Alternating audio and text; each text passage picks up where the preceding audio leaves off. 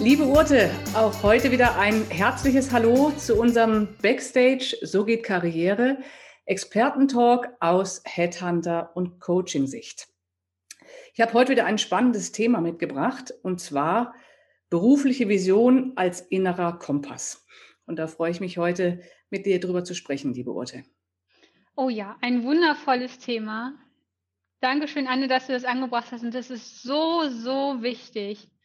Und ich würde auch gerne nochmal erläutern, warum das so wichtig ist. Genau, das wollte ich jetzt auch gerade fragen oder vielleicht auch, dass wir nochmal erklären, was wir damit meinen und warum das denn so wichtig ist. Ja, also was ähm, wir damit meinen oder was, was ich dahinter sehe, ist tatsächlich Klarheit zu haben, was du im Leben möchtest. Und da spielt der Beruf eine große Rolle.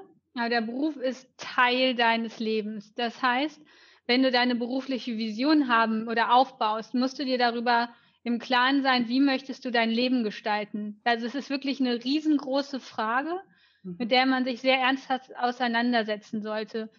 Denn wenn du ähm, eine Vision hast, in der du erfolgreich sein möchtest und du möchtest um die Welt jetten und du möchtest Macht haben und du möchtest Dinge bewegen, dann sind da andere Aspekte in deinem Leben, die vielleicht nicht so eine große Rolle spielen.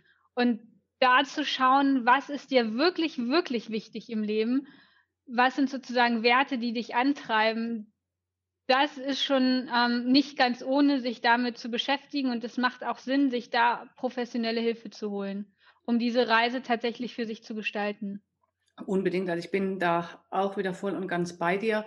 Und wenn ich auch eine persönliche Vision habe und mir mal über meine Werte und mein Warum ich die mhm. Dinge tue, die ich tue oder auch warum ich Dinge eben nicht tue, erstmal klarer bin oder überhaupt klar werde, dann sind eigentlich viele andere Schritte ganz, ganz logisch. Und was du auch gerade Spannendes gesagt hast, ähm, mit diesem Work-Life, ich finde diesen Begriff aus meiner Sicht auch so irreführend, weil das heißt ja zugleich, Working ist nicht live oder umgekehrt. Also, ähm, und wir sind ja in beiden Welten. Also wir arbeiten und sind auch private Menschen.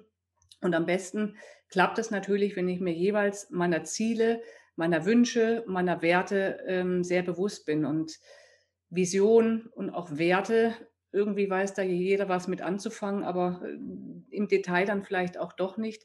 Und ich denke auch, dass es da an der Stelle sehr, sehr sinnvoll ist, sich Unterstützung zu holen, nochmal einen Blick von außen zu bekommen und auch nochmal eine neue Perspektive zu bekommen. Und wie gesagt, wenn ich mir, wenn ich eine klare Vision habe, warum ich morgens aufstehe oder warum ich die Dinge tue, dann fällt vieles sehr viel einfacher und dann in den ganzen danach folgenden Schritten auch. Ja. Und so ein erster Indikator dafür, dass es Zeit wäre, sich mal mit seiner beruflichen Vision auseinanderzusetzen, ist dann, wenn die Unzufriedenheit kommt.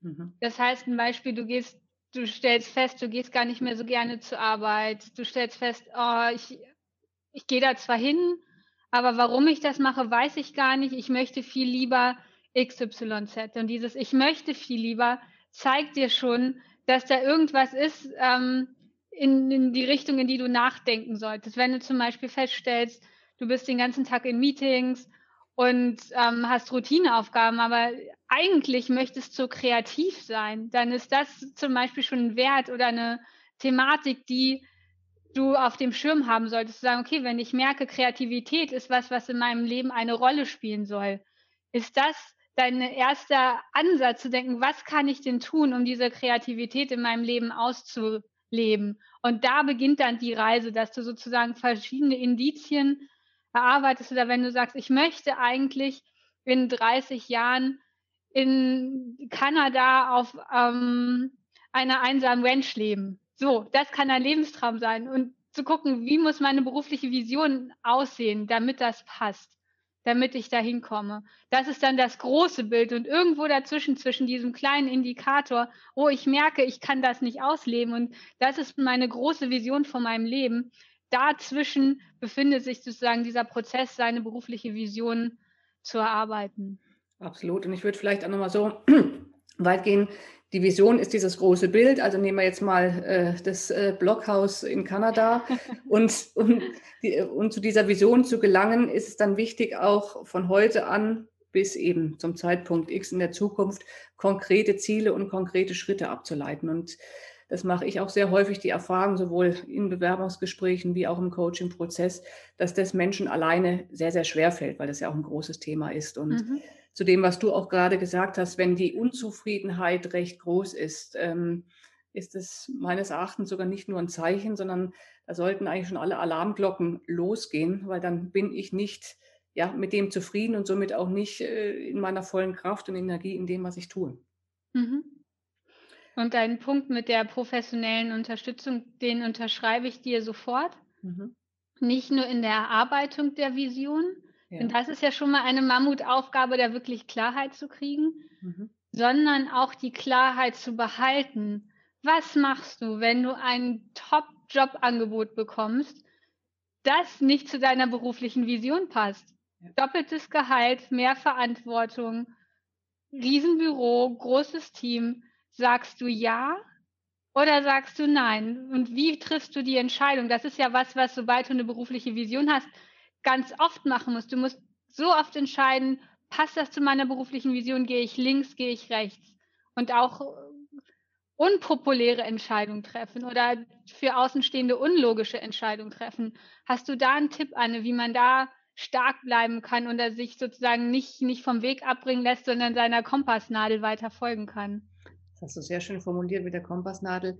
Ja, tatsächlich, wie du es auch gerade gesagt hast, sich in irgendeiner Form eine Begleitung suchen. Ob der Begleitung nachher, ob das ein Coach, ein Mentor, ein Mediator oder wer auch immer ist, ein Sparringspartner.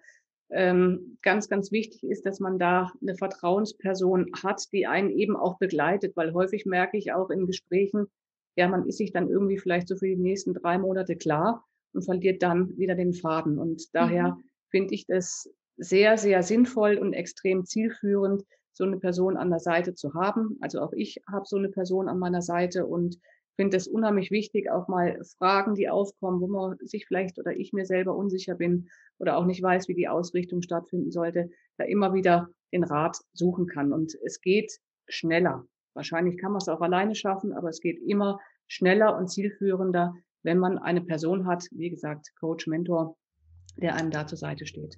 Mhm. Ja. Siehst Würde ich genauso, sehe ich ganz genauso. Mhm. Und das Schöne ist, je länger du deinen Weg ganz klar verfolgst, umso einfacher wird es für dich, Entscheidungen zu treffen, weil du das klare Bild vor Augen hast. Und einmal Nein gesagt zu haben, nochmal Nein gesagt zu haben zu Dingen, die eigentlich auf einem anderen Weg gelegen hätten. Mach den Weg so frei für das, was eigentlich wirklich deine Vision ist. Es erfordert Mut, es mhm. erfordert Durchhaltevermögen meines Erachtens, es erfordert auch eine Nachjustierung, ja.